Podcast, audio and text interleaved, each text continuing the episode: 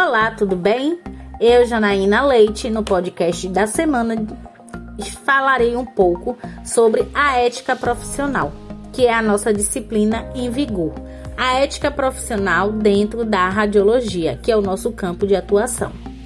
E peraí, mas vocês sabem qual é a origem e o significado da palavra ética? A palavra ética tem a sua origem grega, que significa etios, que significa o modo de ser de uma pessoa de acordo com seus costumes e hábitos, de acordo com tudo que ele vive ao seu redor. Então ele vai ter o hábito de ser, de falar, de se portar perante os seus costumes.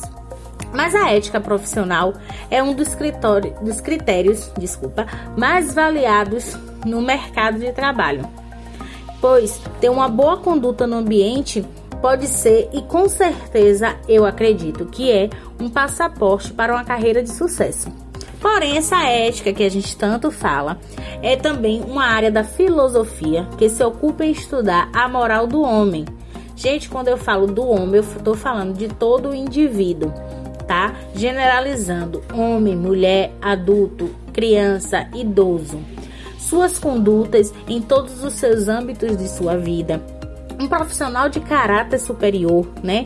É aquele que tem sempre comportamentos corretos e que sempre vai conduzir suas ações baseado, tá, nos seus bons princípios. E aí, você é o que faz nós somos o nosso passaporte, nosso cartão de visita.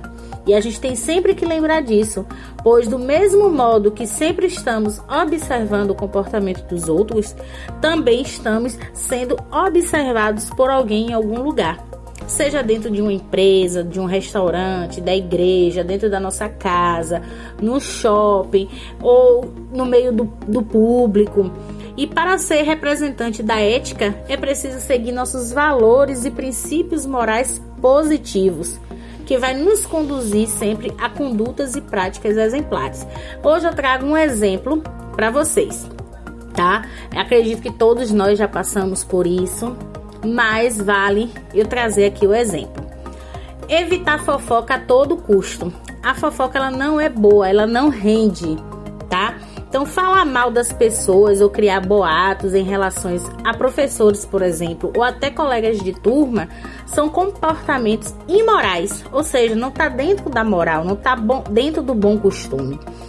E isso aí se torna uma conduta imoral que todo estudante ele não deve fazer porque, além de causar sérios prejuízos à qualidade do ambiente de estudo, à sua sala de aula, esse tipo de atitude ele pode manchar a reputação das pessoas, causar alvoroços, até mesmo entre os membros da equipe, prejudicar a produtividade e o resultado de todos, porque você já não fica num ambiente confortável, você já mancha a reputação daquela pessoa, que muitas das vezes você ouviu de terceiros falar isso e você não conhece a pessoa, mas já absorve algo negativo que outra pessoa disse sobre ela. Então é importante a gente conhecer a pessoa para aí sim a gente tirar as nossas próprias conclusões. Basicamente, gente, ética é isso aí.